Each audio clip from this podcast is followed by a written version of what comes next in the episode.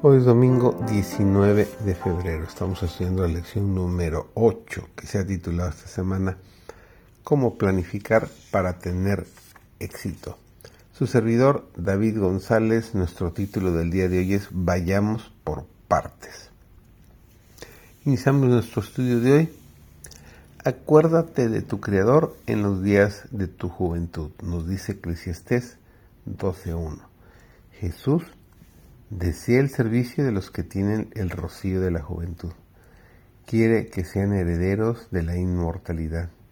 Pueden llegar a ser hombres y mujeres nobles, a pesar de la corrupción que abunda y mancilla a tantos de los jóvenes en su temprana edad. Pueden ser libres en Cristo, hijos de la luz, no de las tinieblas. Dios pide a cada joven y señorita que renuncie a todo hábito malo que sea diligente en los negocios, ferviente en espíritu, sirviendo al Señor, que por el poder de su espíritu Él les dará fuerza para vencer. Los esfuerzos individuales, constantes, unidos, serán recompensados con el éxito.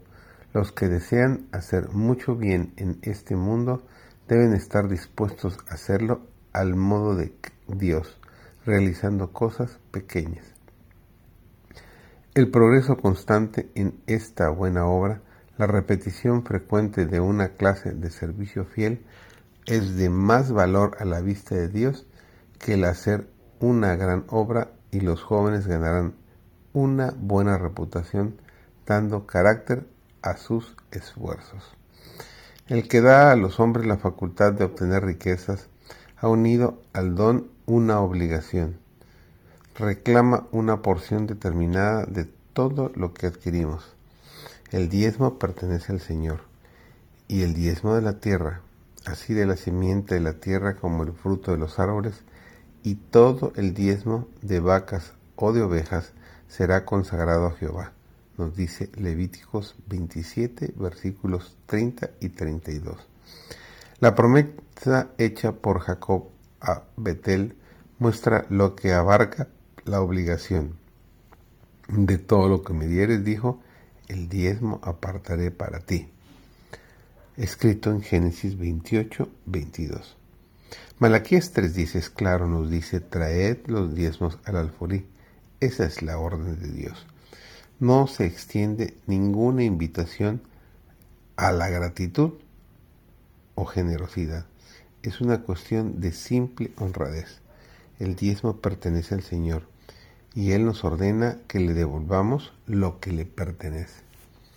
Se requiere de los administradores que cada uno sea hallado fiel, nos dice 1 Corintios 4.2. Si la honradez es un principio esencial en los negocios, no hemos de reconocer nuestra obligación hacia Dios, obligación en la que se basan todos los demás con una parte del hombre Dios hizo a una mujer, a fin de que fuese ayuda idónea para él. Alguien que fuese una con él, que le alegrase, le alentase y bendijese, mientras que él a su vez fuese su fuerte auxiliador. Todos los que contraen relaciones matrimoniales con un propósito santo, el esposo para obtener los afectos puros del corazón de una mujer y ella, para suavizar, mejorar y completar el carácter de su esposo, cumplen el propósito de Dios para con ellos. En la relación matrimonial se da un paso muy importante, la función de dos vidas en una.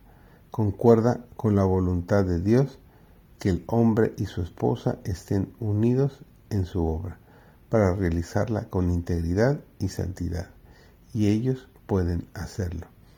La bendición de Dios en el hogar, donde existe esta unión, es como la luz del sol que proviene del cielo, porque la voluntad de Dios ordenó que el hombre y su esposa estén unidos por los santos lazos del matrimonio, bajo el gobierno de Jesucristo y la dirección del Espíritu.